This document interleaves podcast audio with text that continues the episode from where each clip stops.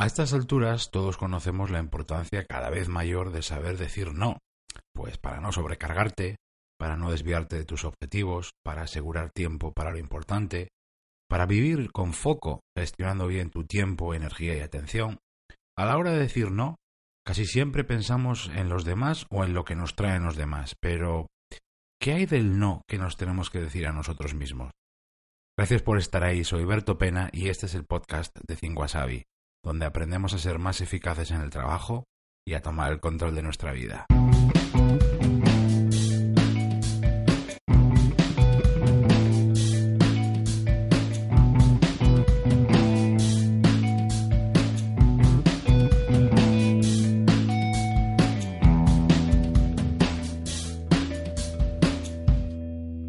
¿Y a qué me refiero con lo de decir no a uno mismo?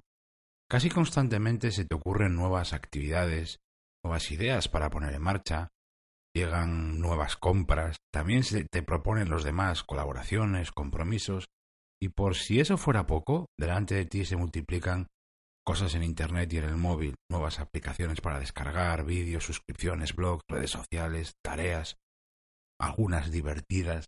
En definitiva, un montón de nuevas cosas para hacer, probar, ver, leer, disfrutar, suscribirte. Todo eso es atractivo. Eh, la mayoría es divertido. Incluso parece una oportunidad que no puedes perder para mejorar, para aprovechar, para aprender, para leer. Todo eso tira mucho de ti e intenta convencerte de que lo tienes que probar, que lo tienes que instalar, que te lo tienes que suscribir, que tienes que hacer esto sí o sí, que se te ha ocurrido y que parece tan tan tan buena idea. Y ahí está la trampa.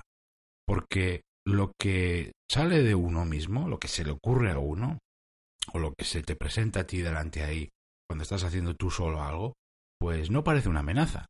Cada vez estamos más en guardia para decir no a lo que nos traen los demás, pero no vemos o nos cuesta muchísimo ver la brutal importancia de decir no a muchas de las cosas que salen de nosotros.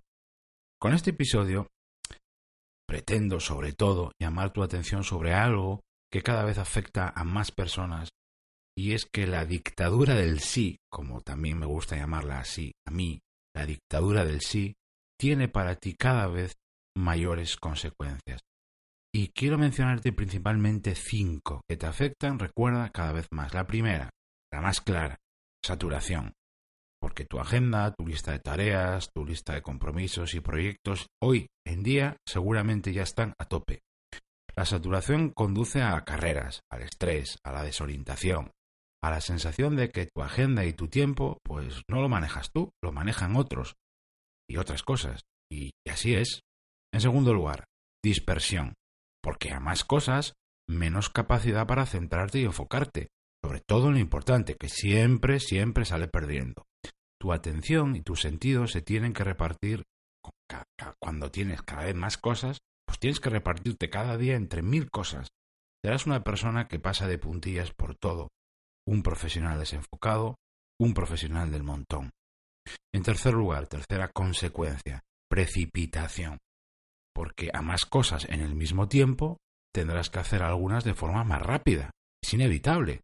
Y eso suele terminar normalmente en precipitación y muchas veces en chapuza. La calidad de lo que haces será cada vez menor e incluso habrá errores por el camino. Eso lo notarás tú, pero sobre todo lo notarán los demás. Cuarta consecuencia, la no consciencia. Porque a base de acumular cosas, irás viviendo y disfrutando menos de lo que haces o de con quién estés. En lugar de saborearlo, poniendo tus sentidos aquí y ahora, pues irás más bien picoteando, saltando de actividad en actividad, de aplicación en aplicación, de compromiso en compromiso. La saturación, que era la primera consecuencia de la que te hablaba, lleva también de rebote esta la no consciencia. Hago tanto que ni siquiera soy consciente de todo lo que hago y lo disfruto. Y en quinto lugar, una palabra que a lo mejor suena dura, pero que quiero decirla, la esclavitud. Porque a más si es que tú das a las cosas que se te ocurren a ti y también a los demás, pues al final irás perdiendo libertad. Poco a poco irás dejando los mandos y el control de lo que, de lo que haces a los demás o a las otras cosas, aunque hayan venido de ti. Cada nueva cosa te irá restando capacidad para elegir, para hacer, para vivirse según tus prioridades o lo que de verdad quieres. Sé que he dicho así en frío, a lo mejor dices, joder, qué exagerado, qué duro suena, que... A mí me gusta, al menos cuando hablo conmigo mismo en estos temas, ser claro, ser transparente y ser honesto. Cuando dices sí a algo, dices no a otra cosa. ¿A qué estás dispuesto a, a, decir no? Si eso lo conviertes en un hábito, el decir sí, la dictadura del sí, que todo pasa por elegir, por cierto, vas a tener un problema cada vez mayor, tú y lo que te rodea. Para elegir bien, para librarte de esa dictadura del sí, el primer paso para mí imprescindible, ineludible, innegociable, es tener muy, muy, muy, muy claros tus objetivos y tus prioridades. Lo repito, ¿eh? es muy importante, vital y capital tener muy, muy, muy, muy claros tus objetivos y prioridades. ¿Qué es lo que quieres? qué es lo importante de verdad para ti y qué es lo que quieres conseguir. Yo probablemente me habrás escuchado alguna otra vez, yo a esto lo llamo los drivers, es lo que, lo que me conduce a mí. Esto es para mí la clave para empezar a librarte de la dictadura del sí, para empezar a elegir bien. Si no sabes responder a estas preguntas, qué es lo que quieres, qué es lo importante para ti, qué es lo que quieres conseguir, si no tienes claras, muy claras sus respuestas, es imposible que puedas decirte no a ti mismo o a los demás cuando llegue el momento y siempre vivirás bajo esa dictadura del sí.